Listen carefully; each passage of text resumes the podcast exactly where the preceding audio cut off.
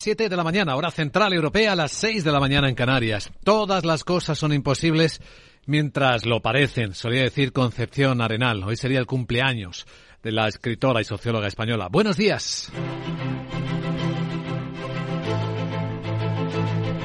Aquí comienza Capital, la bolsa y la vida. Y vamos a despedir este mes de enero con nuevo informe, con revisión del Fondo Monetario Internacional pero esta vez revisa al alza la expectativa de crecimiento de la economía para este año. Dos décimas, pero no para todos. A España se la baja una décima, hasta el 1,1%.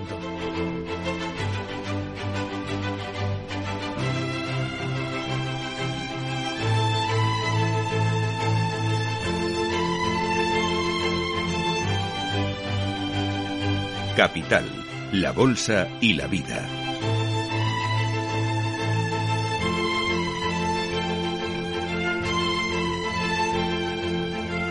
Luis Vicente Muñoz.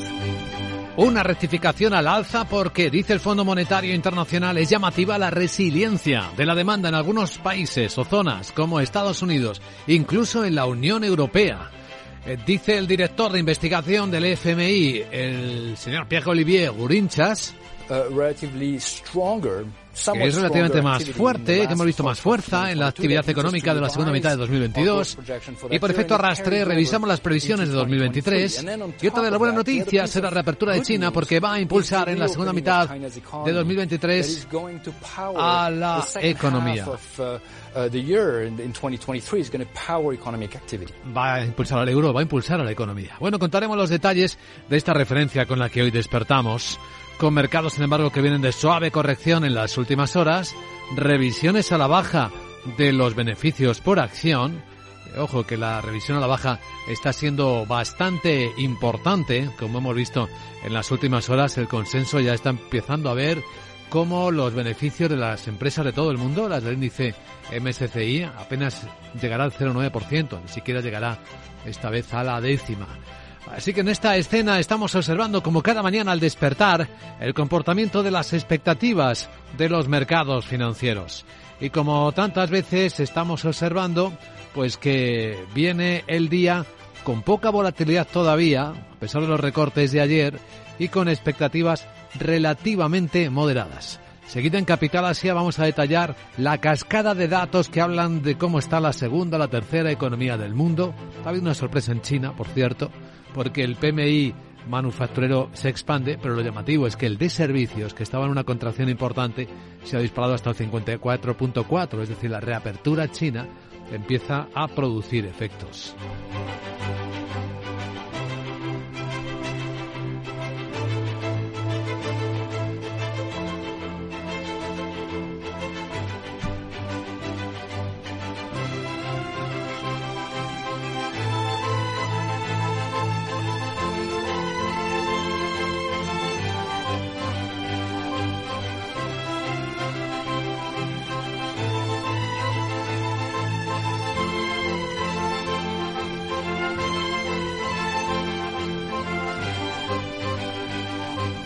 Bueno, pues tenemos exactamente a estas horas de la mañana los futuros en negativo, prácticamente en todo Occidente. Las caídas para el futuro americano después del descenso anoche de Wall Street, esperando ya la Fed y la posible potencial subida de tipo de interés de esta semana, viene bajando una décima el SP, pero aún se conserva por encima de los 4.000 puntos, 4.028.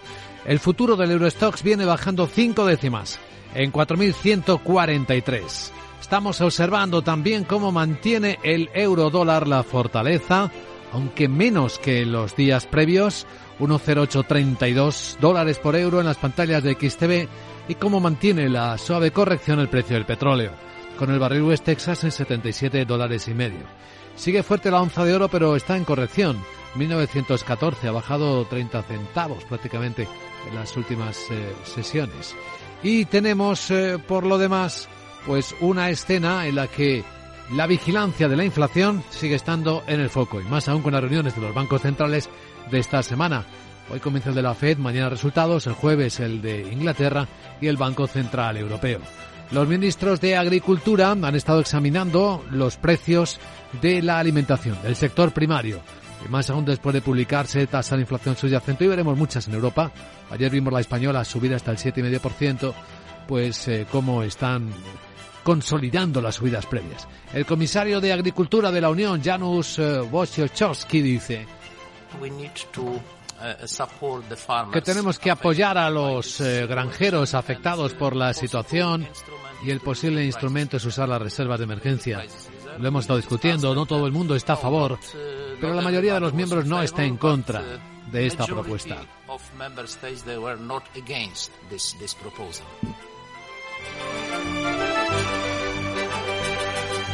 Por lo demás, este martes vuelve la negociación eh, en la mesa de diálogo social. Bueno, vuelve, debería volver, porque nominalmente va a reunirse, pero los representantes de COE no van a acudir. Dice que al no haber recibido convocatoria, ni siquiera una propuesta de cuánto plantea el gobierno subir el salario mínimo interprofesional. Que bueno, todo el mundo sabe que el gobierno tiene una doble opinión. Una es la de la ministra de Trabajo y otra es la de la ministra de Economía que sigue intentando convencer de que lo importante para contener la inflación sería avanzar en un pacto de rentas. La subida del salario mínimo interprofesional ha de enmarcarse en un pacto de rentas, porque no solo tiene que subir el salario mínimo, tenemos que mejorar las condiciones salariales de todos los trabajadores en España. Desde antes del verano pasado lo venía pidiendo el Banco de España, pasó el otoño hablando, hablando, pero no haciendo, y la subida de las pensiones lo hace prácticamente inviable, porque ya se han salido de un pacto de rentas que debería haber alcanzado a todos los actores importantes. Los empresarios siguen creyendo que subidas fuertes del salario mínimo interprofesional van a seguir dejando fuera del mercado de trabajo a los que entran, sobre todo a los jóvenes, aparte de que generan nuevas tensiones eh, con las empresas que no están terminando de encajar los costes. Sin embargo, los sindicatos dicen que hay que ir más allá de lo que pide el gobierno, de lo que plantea el gobierno como dice Pepe Álvarez, secretario general de UGT. Queremos que haya una compensación por la situación de inflación que vive Europa, que vive nuestro país, sobre todo y de una manera muy especial para los salarios muy más bajos. Y en ese sentido eh, me parece absolutamente imprescindible llegar a los 1.100 euros. Bueno, estaremos con este tema y otros en la gran tertulia de la economía, hoy con Isabel Aguilera, Hermenegildo Altozano y Rafael Ramiro.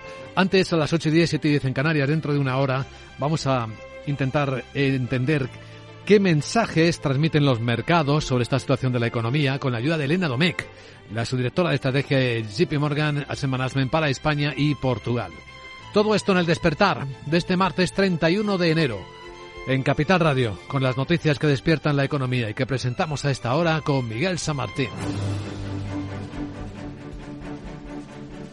Bueno, pues vamos a ver. El Fondo Monetario Internacional observa un panorama un poco menos sombrío para la economía mundial ha revisado al alza, dos décimas, su previsión de crecimiento hasta el 2,9% este año. Y ajusta también al alza la cifra del año pasado al 3,4% gracias a las sorpresas positivas y una resiliencia mayor a la esperada que han mostrado numerosas economías. El director de investigación del fondo, Pierre Oliver Rurinchas, prevé que en 2024 el PIB global crezca un 3,1%. Explica que el fondo ha mejorado un poco las perspectivas de este año por cuatro motivos. Lo que hemos encontrado, dice Rurinchas, eh, es que ha habido mucha resiliencia en la economía global en los dos últimos trimestres de 2022. Hemos visto un mercado laboral fuerte, muchas economías desarrolladas. Hemos visto demanda privada fuerte, demanda de hogares, inversión empresarial y mucha resiliencia, resiliencia en las economías europeas a la crisis energética.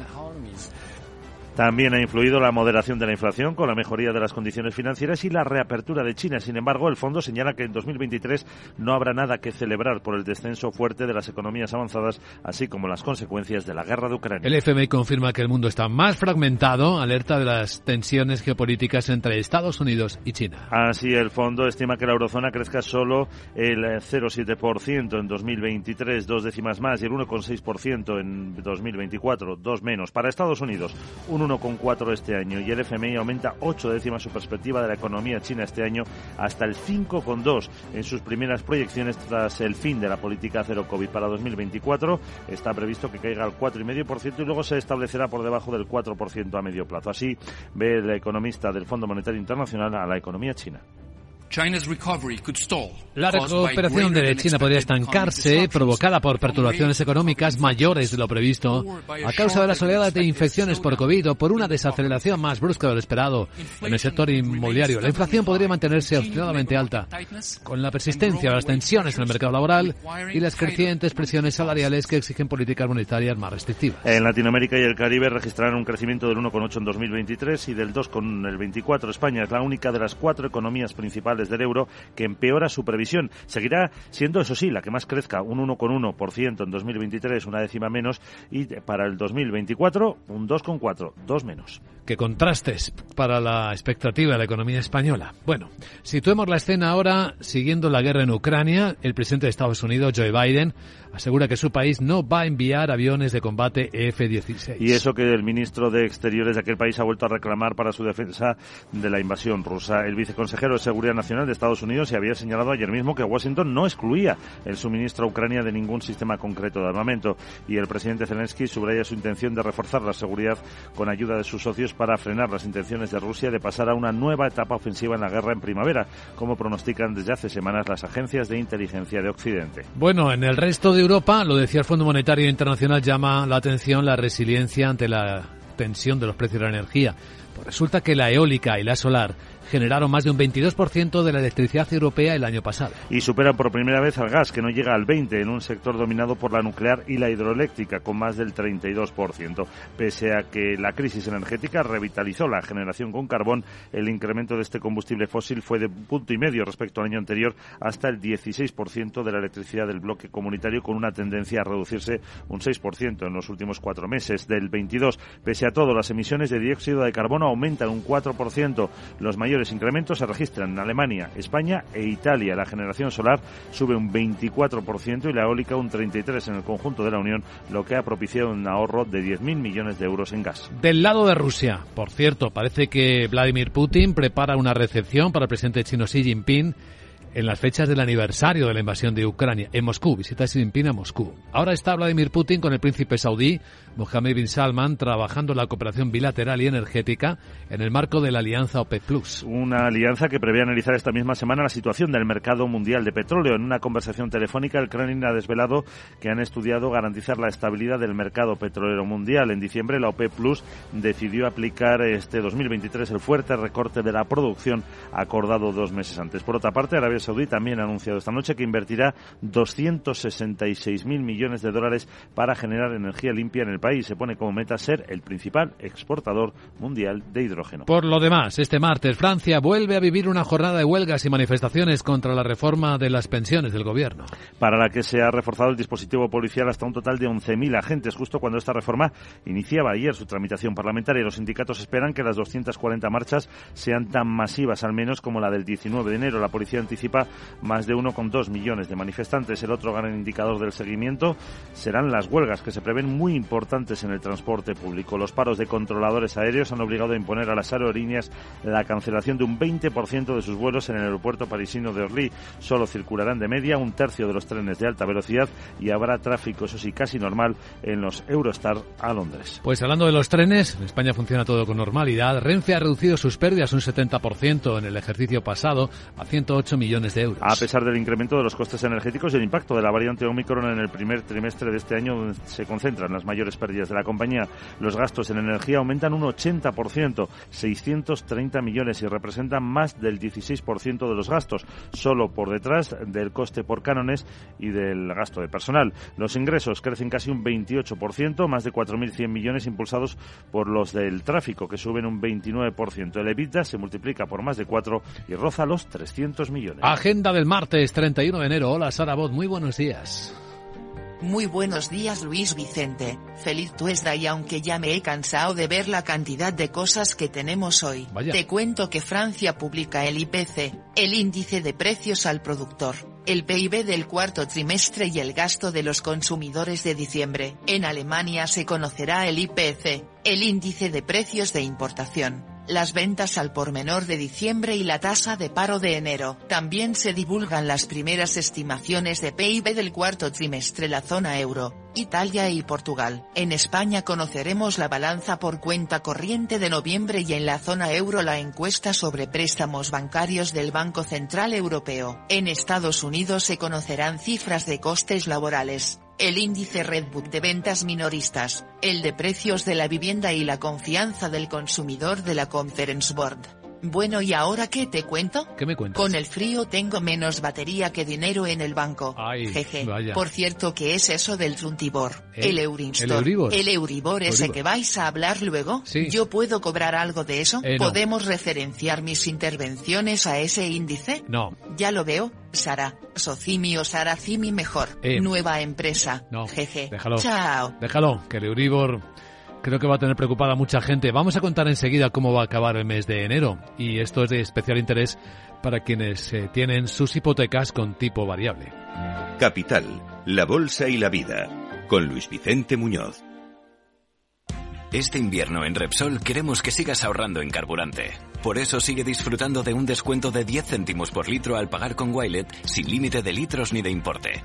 Si todavía no tienes Wilet, descárgatela ahora y empieza a ahorrar. Ven a nuestras estaciones de servicio y aprovecha este descuento hasta finales de marzo. Más información en Repsol.es. ¿Hay algo mejor que encontrar lo que buscas en las rebajas del corte inglés? Sí, hacerlo con un 20% de descuento adicional en marcas de mujer como George Red, Sprit Collection, Donna Karan New York, Polo Ralph Lauren o Pepe Jeans. Del 19 de enero al 1 de febrero. Segundas rebajas en el corte inglés. En tienda web y app. Tienes claro lo que quieres. En Cuchabank te lo ponemos fácil. Hipotecas Cuchabank, donde terminan las comparaciones. Más info en cuchabank.es.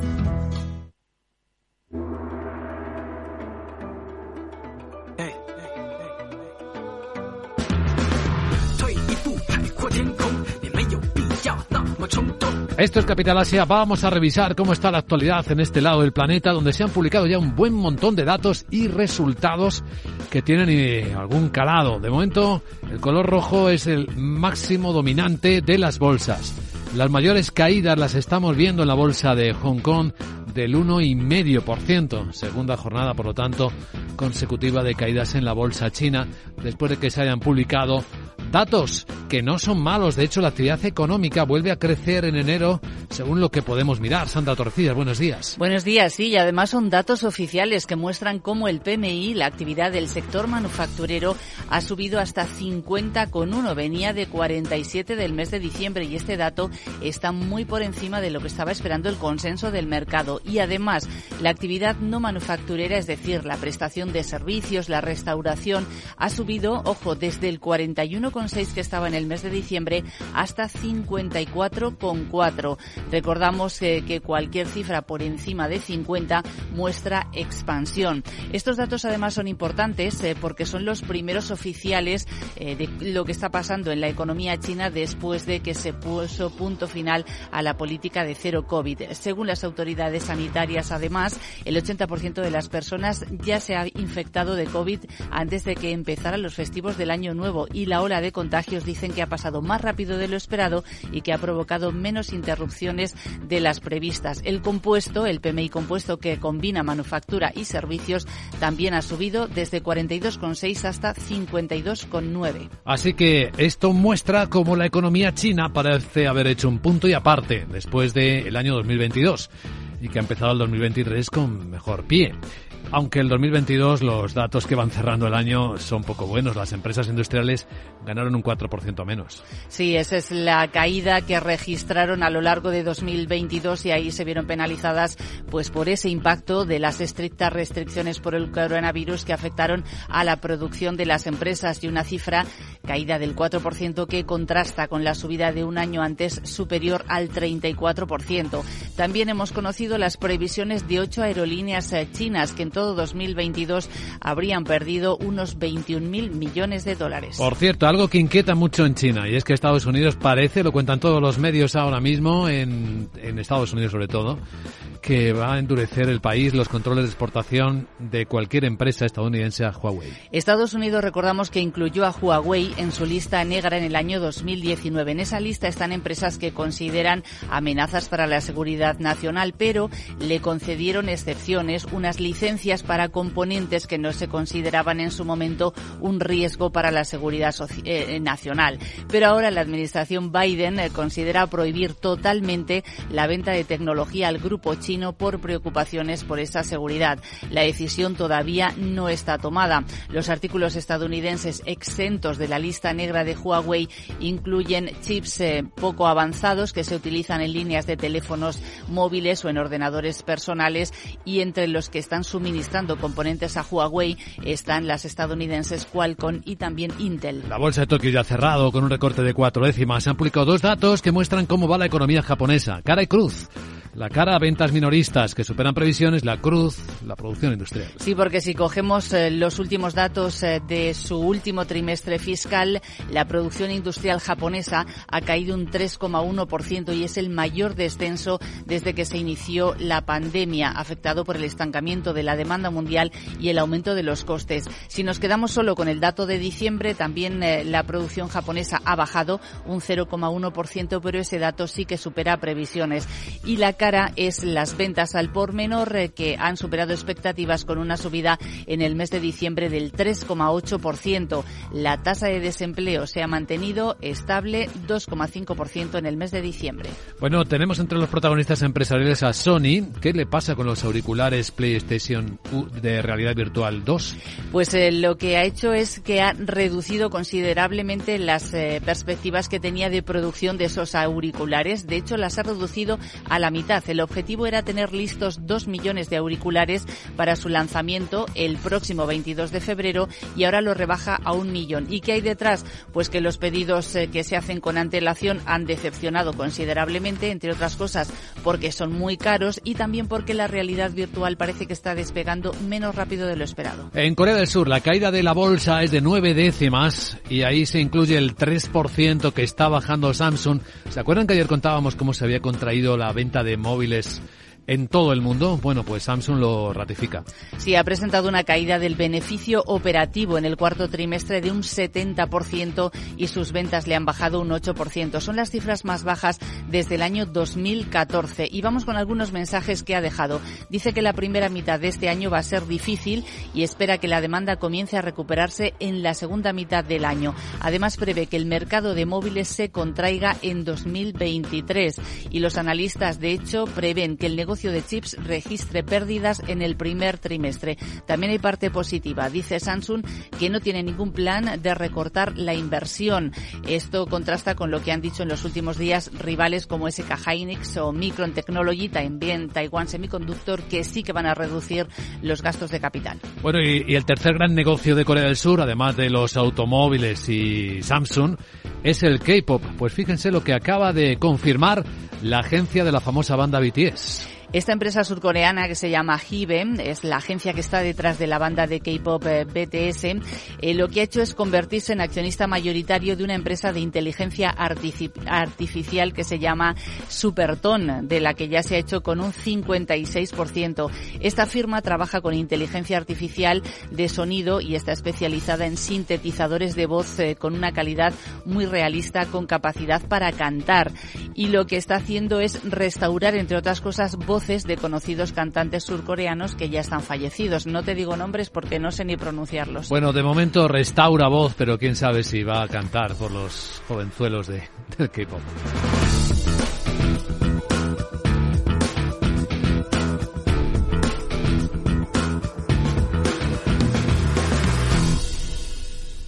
Capital, la Bolsa y la Vida, con Luis Vicente Muñoz. Los protagonistas del día vienen en clave tecnológica y entre ellos Laura Blanco, buenos días, de nuevo Twitter. Ahí tenemos la primera parada. Buenos días Luis Vicente, primera parada de la mañana y no te voy a hablar de las excentricidades de Elon Musk, te hablo de cómo ejecuta la empresa, lo que no se ve, pero lo que se cree que está haciendo, al menos lo cuenta Financial Times, un diario del que nos fiamos. Twitter habría empezado a solicitar licencias en Estados Unidos para poner en marcha un posible sistema de pagos y planea que en el futuro pueda incluir ese sistema de pagos criptomonedas. La red social lo estaría preparando ya el software necesario para llevar a cabo transacciones de dinero a través de la red social. ¿Recordáis cuando hace unos meses, en otoño, Elon Musk señaló que quería hacer una super aplicación, una super app con Twitter al estilo WeChat? Mensajes, pagos, compras, pues estas informaciones vienen a decirnos que está tomando forma esa idea de Elon Musk. Ojo, ya estamos vinculados a Apple o a Amazon a través de nuestras cuentas de pago de nuestras cuentas bancarias. Sería un paso en la misma línea, bueno, y en la línea de lo que está haciendo el gigante chino. Segundo protagonista del día, Johnson Johnson, que no puede declarar la quiebra. No, un tribunal de Estados Unidos le dice al gigante farmacéutico que no puede quebrar. ¿Dónde está el caso? En las demandas por los productos de talco. 38.000 demandantes que alegan, que han alegado que los productos de talco de la empresa, bueno, y algunos otros productos más, provocan cáncer. ¿Qué hizo Johnson Johnson? Crear una subsidiaria, poner ahí todos los casos y declararla en quiebra para evitar hacer frente a las acusaciones. Un tribunal dice, no es el fallo de la Corte de Apelaciones revive las demandas que podría obligar a Johnson Johnson a pelear esas demandas durante muchos años. Los expertos, los abogados que dicen, bueno, pues que con esta decisión se rechazan las triquiñuelas de una empresa para quitarse responsabilidades a través de acoger o que se acoja una de sus subsidiarias a la quiebra, al capítulo de quiebras número 11, al Chapter 11 en Estados Unidos. Bueno, y el Euribor acaba el mes de enero. Vaya montaña mágica que lleva. Bueno, bueno, 31 de enero cerramos mes, el Euribor por encima del 3,3%. Luis Vicente, aunque será el día 1 cuando conoceremos el dato definitivo, estamos en máximos del Euribor desde finales de 2008. El tiempo pasa muy rápido. En este último año han pasado muchas cosas, pero solamente una referencia. En diciembre de 2021, que parece que hace mucho, no hace nada, 13 meses, el Euribor estaba en el menos 0,5% y está en el 3,3%. El Euribor en 2022, de hecho, ha protagonizado su mayor eh, verticalidad en la subida. De ahí yo creo que dices eso de la montaña mágica, desde que hay registros. En esta subida del Euribor eh, vemos consecuencias, se generan consecuencias. Bueno, la primera es que la banca está disparando el margen de intereses. Bank Inter un 21%, Sabadell un 10,9%. Hoy Unicaja va a publicar resultados, pero está permitiendo algo más. La banca mejora sus resultados y eleva dividendo. Si Sabadell nos anunció una subida del payout hasta el 50%, ojo, porque Unicrédito dice que tras un beneficio récord, y nos acaba de llegar la información desde Italia, también eleva su dividendo un 40%. Ojo, sube el Euribor porque están subiendo los tipos de interés para frenar la inflación. Esa inflación que sigue dando mucho que hablar y sobre todo de que después de que el país con la inflación más baja en toda la eurozona que es España también vea cómo sube la inflación ha sido el dato de este lunes que sigue preocupando a los expertos. Miguel Ángel Rodríguez Capex. Cuando se ha publicado la cifra de inflación en España, el mercado de bonos, de renta fija, de tipos de interés medio largo plazo se ha movido, se ha movido al alza. Le preguntamos a los expertos, ¿es más importante que el crecimiento de la economía se desacelere o que la inflación siga disparada? La inflación, realmente lo importante, Manuel Hidalgo. Yo creo que el gran problema actualmente es la inflación. Toda la lucha, todo el esfuerzo tiene que estar enfocado a su reducción, a, su, a llevarla hacia, los niveles objetivos, que son del 2%.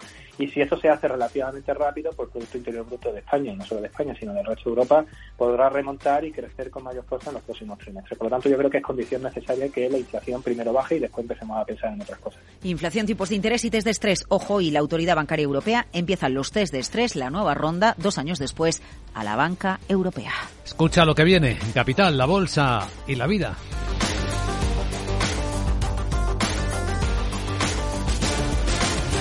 Capital, la Bolsa y la Vida.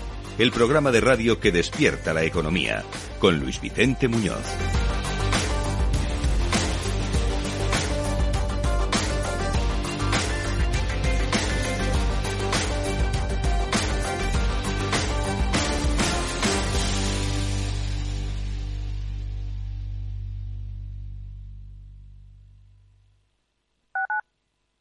En Hospital HLA Universitario Moncloa cuidamos de ti y de tu tiempo con un servicio de urgencias ágil y eficiente las 24 horas, los 365 días del año. Urgencias pediátricas y de adultos con profesionales altamente cualificados y tecnología de vanguardia. Hospital Moncloa, contigo cuando más lo necesitas. Estamos en Avenida Valladolid 83.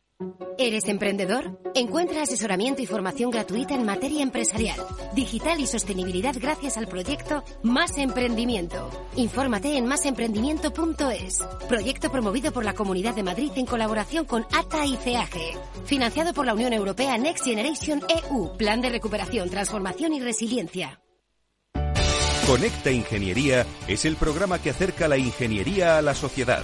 Todos los miércoles de 10 a 11 de la mañana en Capital Radio con Alberto Pérez. Conéctate.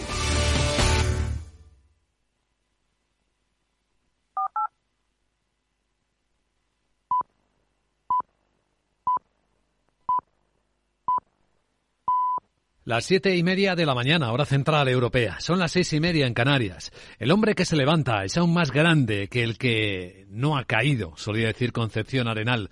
Hoy sería su cumpleaños. Buenos días.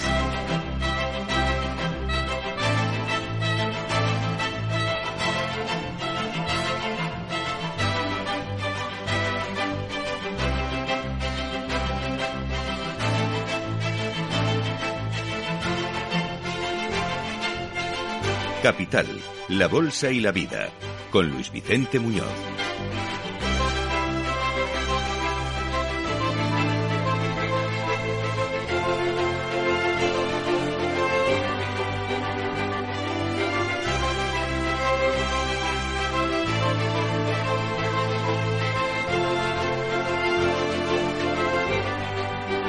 Se acaba el mes de enero y el Fondo Monetario Internacional transmite un mensaje de regalo. El mundo, su economía, va a crecer un poco más de lo que se esperaba este año según su revisión al alza, dos décimas hasta el 2,9%, gracias a algo que le ha sorprendido al Fondo Monetario Internacional, la resiliencia de países avanzados, de la demanda en países avanzados como Estados Unidos o como la propia Unión Europea. Así lo cuenta el director de investigación del FMI, Pierre-Olivier Gurincha. Uh, Relativamente más fuerte, dice. Hemos visto más fuerza en la actividad económica de la segunda mitad de 2022 y por efecto arrastre revisamos las previsiones de 2023 y otra de las buenas noticias es la reapertura de China porque va a impulsar en la segunda mitad de 2023 al euro, va a impulsar a la economía.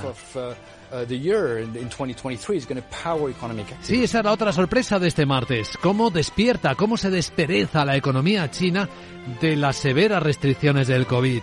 Los primeros datos adelantados del mes de enero son positivos. El PMI oficial de la industria vuelve a expansión, muy poquito, 50.1, pero entra en esa zona de nuevo tras estar en contracción. Y se dispara el de los servicios, que estaba en 41.6, a 54,4. Aunque es verdad que los datos del año pasado siguen mostrando lo que le ha costado a China esa política de COVID cero, solo las aerolíneas han perdido 20.000 millones de dólares, se calcula. La industria ha visto caer sus beneficios un 4%. Datos de esta misma mañana.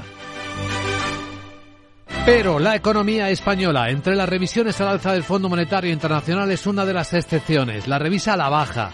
Sí, una décima solo, al 1,1% se espera que crezca la economía española este año, la mitad prácticamente de lo que está esperando el gobierno y pone así una línea de señalamiento sobre la economía de España que aún así en estas circunstancias estaría liderando el crecimiento muy débil de toda la zona europea.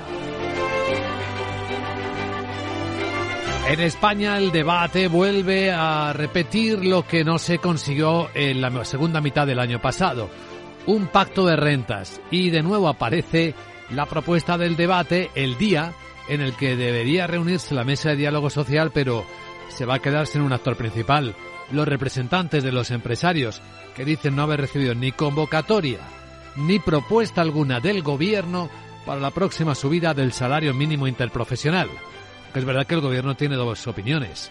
Una, la de la ministra de Empleo, Yolanda Díaz, pidiendo que suba por encima de los 1.080 dólares mensuales 14 pagas. Y otra la de la vicepresidenta económica Nadia Calviño, que insiste en que sería lo apropiado ahora un pacto de rentas con moderación. La subida del salario mínimo interprofesional ha de enmarcarse en un pacto de rentas, porque no solo tiene que subir el salario mínimo, tenemos que mejorar las condiciones salariales de todos los trabajadores en España. Los sindicatos dicen que hay que ir mucho más allá de lo que dice la ministra Yolanda Díaz, los mismos 80 euros. Escuchen al secretario general de UGT, Pepe Álvarez. Queremos que haya una compensación por la situación de inflación que vive Europa, que vive nuestro país, sobre todo y de una manera muy especial para los salarios muy más bajos. Y en ese sentido eh, me parece absolutamente imprescindible llegar a los 1.100 euros. ¿Cómo vienen los mercados el último día de enero? Pues mantienen el tono correctivo de ayer lunes. El futuro del Eurostox viene cayendo cinco décimas, 21 puntos en los 4.145. También lo hace el futuro del mercado americano, pero más moderadamente. Bueno, está prácticamente plano el SP en 4.030. Con el euro que se mantiene fuerte, no tanto como la semana pasada, ahora mismo en las pantallas de XTV, un euro se cambia por 1,0840 dólares. El petróleo mantiene la corrección de las últimas horas. El barril West Texas americano está en 77 dólares y medio, se ha alejado de los 80. Y la onza de oro también corrige, 1.914 dólares. A las 8 y 10, y 10 en Canarias, lectura de lo que el mercado parece interpretar, con una volatilidad que, por cierto, no crece apenas. Estará con nosotros Elena Domecq, la subdirectora de estrategia de JP Morgan Asset Management para España y Portugal, examinando lo que el mercado parece reflejar y buscando para nuestros oyentes las oportunidades. Y tras ella, la gran tertulia de la economía, con Hermenegildo Altozano, Isabel Aguilera y Rafael Ramiro, comentaremos las noticias que hoy despiertan la economía y que presentamos a esta hora de la mañana con Miguel San Martín. En un instante, por cierto, informe de preapertura de las bolsas de Europa con sus protagonistas, algunas de las empresas que están ya publicando resultados. Antes examinemos, eh, Miguel San Martín, buenos días, qué es lo que rectifica, qué es lo que revisa al alza el Fondo Monetario Internacional para este año 2023? Pues eh, dos décimas eh, la eleva la previsión al 2,9% y ajusta también al alza la cifra del 22 al 3,4 gracias a sorpresas positivas y a una resiliencia mayor a la esperada que han mostrado numerosas economías. El director de investigación del FMI, Pierre Olivier Gurinchas, prevé que en este próximo 2024 el PIB global crezca un 3,1% y explica por qué el fondo ha mejorado un poco las perspectivas para este año. Da cuatro motivos. Dice que lo que hemos encontrado es que ha habido mucha resiliencia en la economía global en los dos últimos trimestres de 2022. Dice que hemos visto un mercado laboral fuerte muchas economías desarrolladas. Hemos visto una, demanda privada fuerte, demanda de hogares, inversión empresarial y mucha resiliencia de las economías europeas a la crisis energética.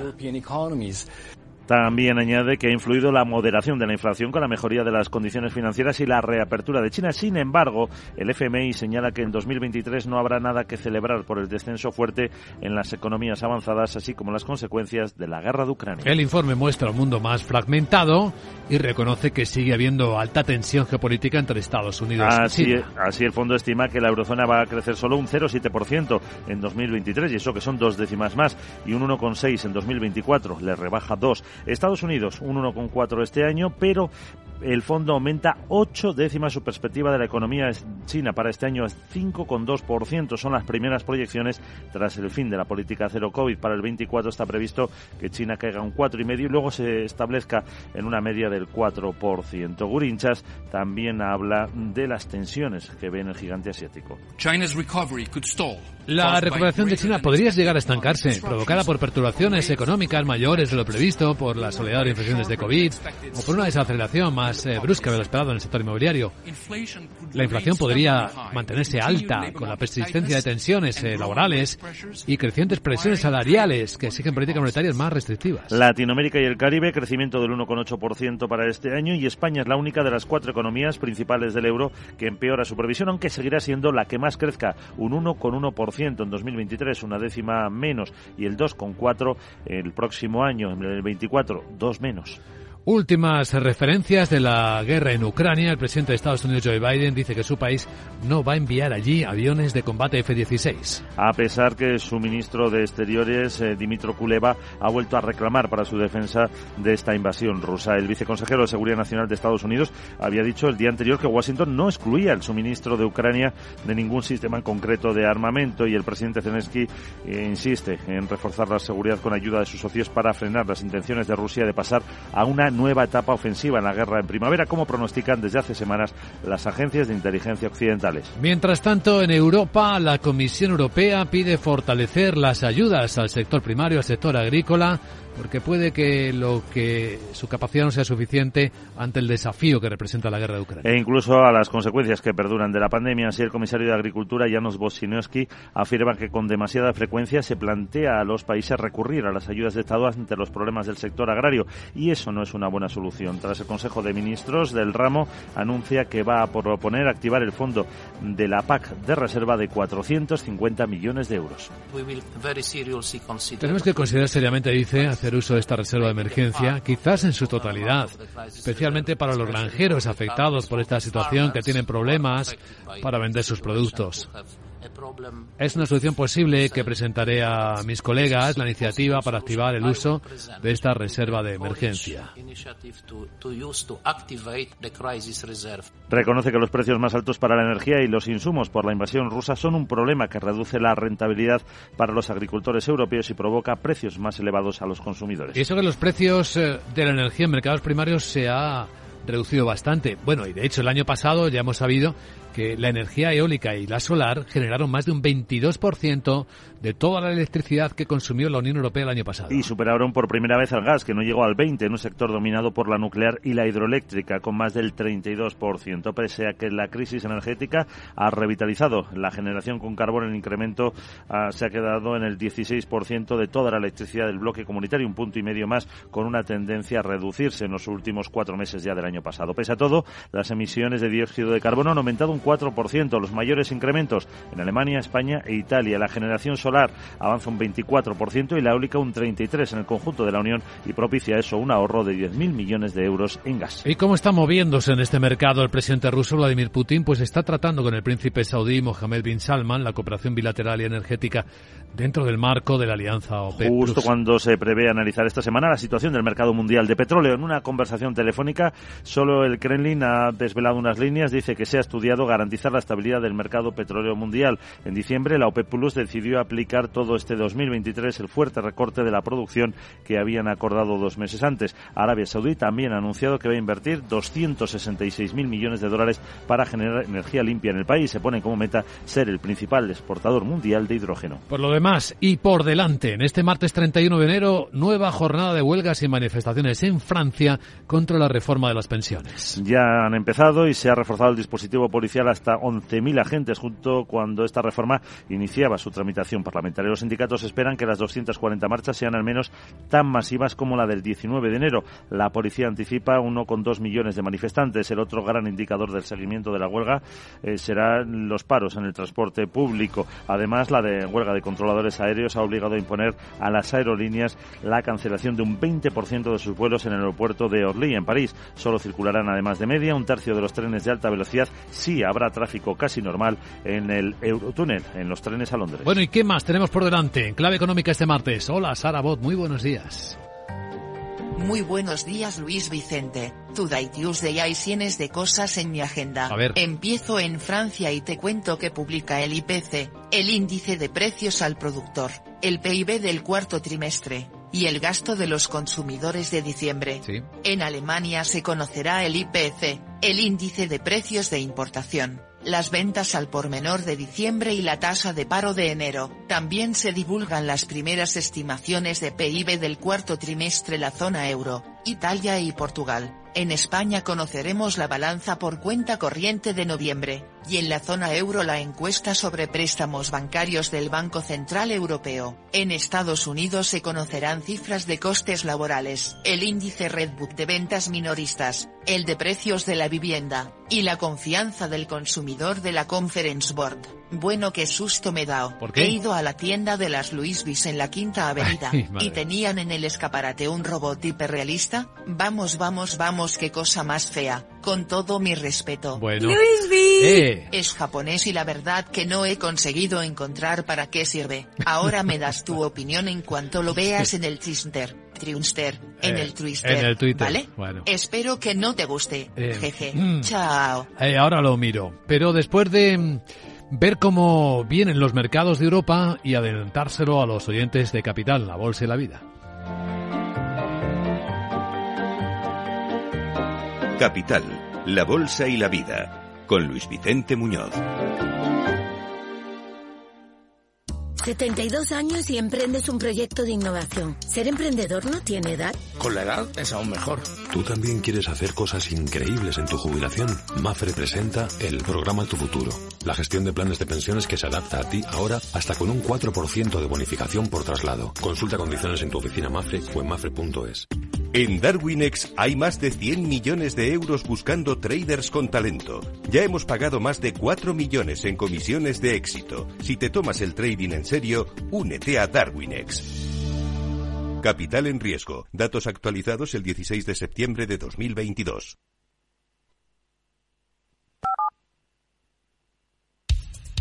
Capital, la Bolsa y la Vida. Con Luis Vicente Muñoz. Bueno, pues tenemos noticias de última hora que actualizar inmediatamente. La sorprendente pérdida de Unicaja que enseguida comentamos, inesperada pérdida, y los datos de crecimiento de Francia, del PIB, que acaba de publicar el país. Y han salido según se esperaba. En términos trimestrales, una decimilla creció la economía francesa. En términos anuales, eh, un 0,5%. También ha publicado el gasto de los consumidores una inesperada caída fuerte del 1,3%, lo que nos llama la atención en contraste con lo que el Fondo Monetario Internacional viene revisando al alza esta misma mañana, hablando de la resiliencia de países europeos. No parece que sea en este lado. Bueno, tenemos eh, delante de nosotros en las pantallas de CMC Markets un aspecto claramente correctivo para este último día del mes de enero en las bolsas de Europa vemos eh, signos negativos en los CFDs de los principales índices. El del Eurostox viene bajando cinco décimas, está en 4.147. El futuro americano viene cayendo también, pero muy poco, está plano. El SP en 4.031. Sandra Torrecillas, buenos días. Buenos días y con unos inversores eh, que mantienen la prudencia ante las reuniones clave de esta semana de la Reserva Federal y del Banco Central Europeo y del de Inglaterra. Glenn Chapman, director de estrategia de Banco Sabadell la clave va a estar más en el mensaje. La Fed, si, si va a subir tipos, eh, cuántas veces más va a subir tipos y si va a mantener los tipos altos, porque recuerdo que el consenso espera una subida en marzo y que luego eh, para diciembre vuelvan a bajar tipos. Y en el caso del BCE, si la próxima subida será ya de 25 y se moderará el ritmo o se mantendrá un ritmo de 50 y, también un poco expectativas de que, de que se, se, se, se pare esa, esas subidas Hoy además con referencias macroeconómicas importantes acabamos de conocer ese dato preliminar del PIB del cuarto trimestre en Francia y nos quedan por delante el de Italia y el más importante, el de la zona euro, además de los índices adelantados de IPC, tanto francés y alemán, eh, preocupantes quizá más después de ver cómo subía ayer el índice, el IPC español. Cierto. Resultados. Vamos a ir por tamaño porque tenemos muchos de bancos. Los de la Unión de Bancos Suizos, UBS. Sí, ha elevado el beneficio neto en el cuarto trimestre un 23% supera las estimaciones de los analistas. Eh, dice que se ha visto ayudado por los menores costes. Eh, advierte de que la inflación y la guerra en Ucrania están nublando el futuro y desanimando a los clientes y que podría afectar a su negocio, aunque también reconoce que va a beneficiarse de las subidas de tipos de interés. Dice que están comenzando 2022, eh, de 2023, perdón, desde una posición de fortaleza. En todo el año 2022 ha alcanzado VS un beneficio de 7 7.600 millones de dólares. El dato está por encima de lo esperado. Sí, buen dato. ¿Y qué tal le ha ido al italiano Unicredit? Pues también le ha ido bien. Beneficio neto de casi 2.500 millones de euros. Son cifras del cuarto trimestre. Es más del doble de lo previsto y el mejor beneficio en más de una década. Y eso le lleva a elevar el objetivo de payout, el porcentaje de beneficio destinado a dividendos, hasta el 40%. Y por tanto dice que va a repartir entre sus accionistas más de 5.200 millones de euros. Pues el contraste lo pone el español Unicaja. Pérdidas cuando el consenso del mercado estaba esperando que este año ganara dinero, porque el año pasado perdió 18 millones. Laura Blanco, ¿qué le ha pasado? Buenos días, Unicaja. Cuarto trimestre del año 2022 y un millón de pérdidas frente a los 35 millones de beneficio que estaba esperando el mercado. El motivo que alega la empresa, eh, provisiones. Atención a la evolución del margen de intereses, porque durante el cuarto trimestre del año sí que se incrementa a un ritmo del 11,5%. Otra cosa es la foto que nos da Unicaja en el margen de intereses de todo el ejercicio, creciendo apenas un 2,9%. Digo apenas porque los crecimientos que estamos teniendo en el margen de intereses de otras entidades que ya han publicado resultados cotizadas en bolsa, como Bank Inter, más 21% en el margen de intereses o 10% en el caso de Sabadell, contrastan fuertemente con la entidad andaluza. La compañía registra pérdidas en el cuarto trimestre del año. A ver cómo cotiza el mercado estas cifras. La tasa de morosidad de Unicaja en el 3,5%. Bueno, peor de lo esperado este resultado. ¿Alguien más entre los protagonistas? Pues sí, tenemos las cifras de Vantage Towers, eh, la rival de Celnex. Esta compañía de infraestructuras de telecomunicaciones alemana ha elevado sus ingresos cerca de un 5% en su último trimestre fiscal. Y nos vamos a fijar también hoy en los bancos porque la autoridad bancaria, la EVA, va a lanzar su test de estrés a las entidades y ojo también al Fondo de Pensiones del Estado Noruega, eh, considerado el fondo soberano más grande del mundo porque va a presentar también cifras anuales. Sin perder de vista Telefónica, cuenta el confidencial que el empresario sevillano Rosauro Baro se ha convertido en el segundo mayor accionista individual de la operadora. Y también, atención a las firmas de medios, la fusión de Media for Europe y Mediaset España será efectiva antes del mes de julio y el, desde hoy el comité de empresa de Prisa Media ha convocado tres días de huelga. Bueno, pues esto por el lado europeo. A continuación, claves con la perspectiva de Wall Street.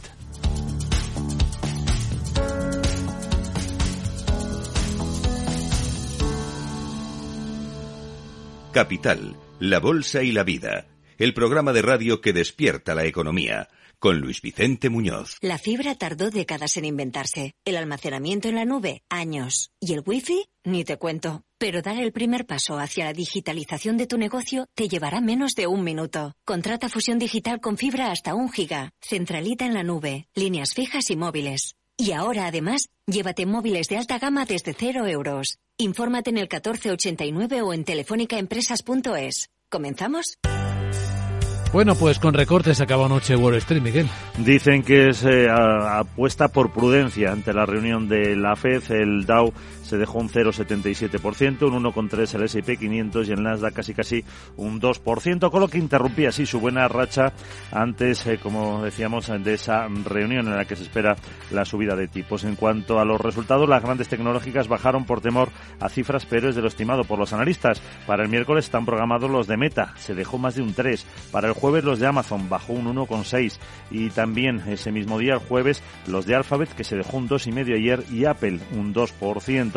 Las eh, pérdidas además eh, estuvieron encabezadas no por la tecnología, sino por la energía. Atentos a Johnson Johnson, que se dejó un 3,70% después de que un tribunal federal de apelaciones rechazara que se use un proceso de bancarrota en una filial para resolver miles de demandas por lesiones derivadas de sus polvos. De talco también descendieron Chevron un 2,9 o 3M un 2,3 y también más de un 2 Microsoft. En verde se mantuvieron eh, apenas 10 empresas, Goldman Sachs un 1, Verizon también otro 1% en el S&P 500, la que más subió una financiera, Cincinnati, un 5,7% y dos automovilísticas, AutoZone, que subió un 2,5%, O'Reilly Automotive, un 2,4%. Pero otra automovilística fue la que más bajó, Tesla, un 6,3%. También Nvidia, la empresa de tarjetas gráficas, un 6% prácticamente, y Moderna, un 4,5%. El petróleo por debajo de los 78 dólares el barril y la rentabilidad del bono estadounidense a 10 años subía al 3,54%. Y esperando ya la reunión del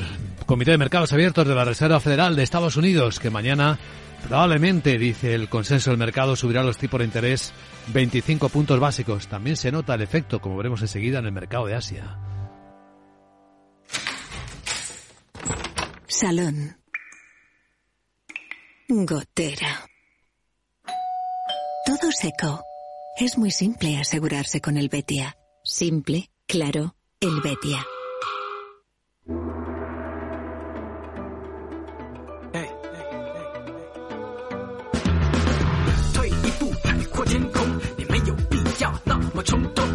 Más sorprendente de los datos de la noche en China, datos adelantados del mes de enero, es como la eh, segunda economía del mundo vuelve a crecer tanto en el sector industrial, el PMI está en 50.1, como en el sector servicios, donde el salto es impresionante tras la reapertura de la economía y el fin de la política de COVID cero.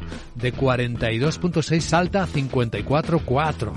Las bolsas no lo reflejan así porque más bien están ya en el descuento de la nueva subida de tipos de interés. Estamos observando pues ahora mismo, ya a una hora del cierre, la bolsa de Hong Kong caer el 1,8%. Shanghai está bajando cuatro décimas, aunque el mes se va a cerrar con un récord histórico de entrada de dinero inversor en el mercado de China. Tokio ha cerrado con una caída de cuatro décimas para el Nikkei. En Japón se ha publicado una caída del 3,1% de la producción industrial, una caída fuerte en el último trimestre fiscal. En el resto de Asia el tono negativo también es el preponderante. El 1% está bajando la bolsa surcoreana, donde contamos la historia esta mañana que la agencia de los BTS del K-pop, del famoso grupo de K-pop, ha comprado una participación mayoritaria en una empresa de tecnología de inteligencia artificial que sintetiza la voz. Ahí vemos por dónde va el negocio.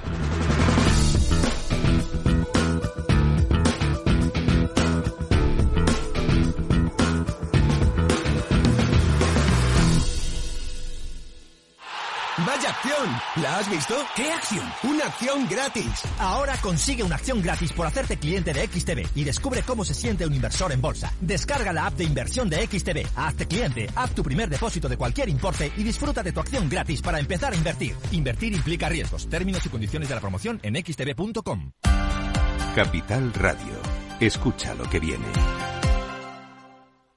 CaixaBank patrocina este espacio.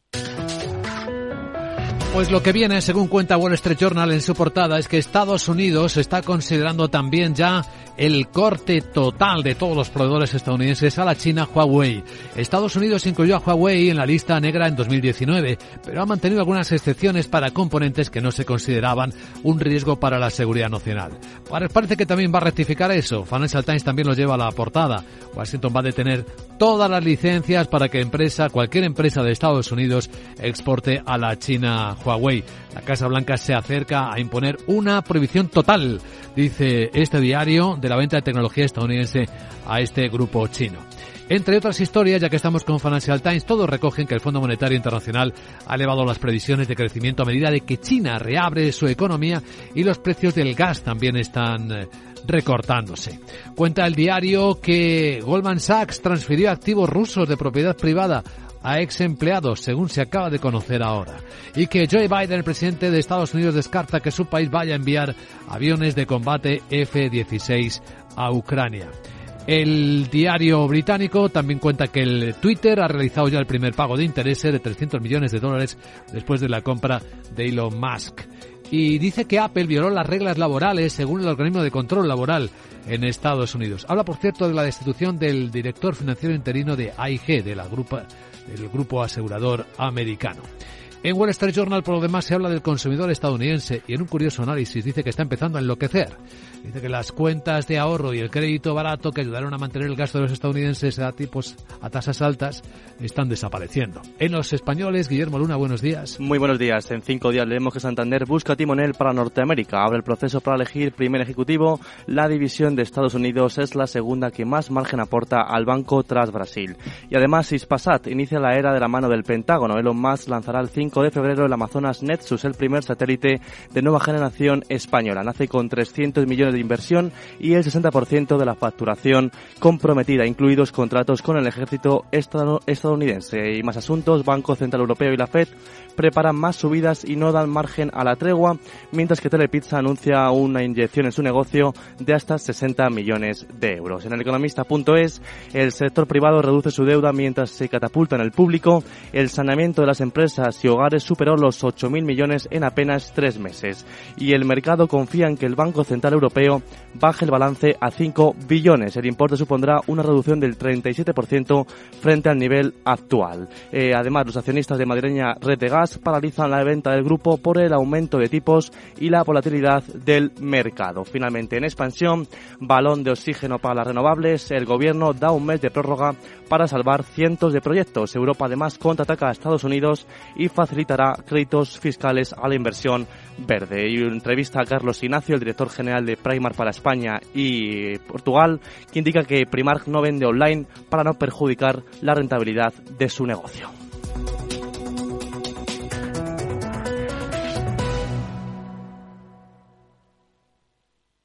CaixaBank ha patrocinado este espacio. Capital Radio 103.2 Valor Salud. Tiempo de salud. Su actualidad, sus personas, sus empresas. Todos los viernes a las 10 de la mañana en Capital Radio, con Francisco García Cabello.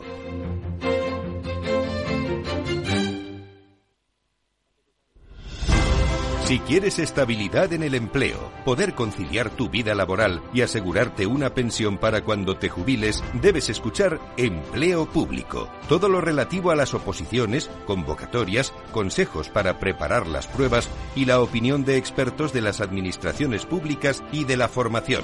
Los miércoles a la una y media de la tarde en Capital Radio tienes una cita con Empleo Público, con José Joaquín Flechoso.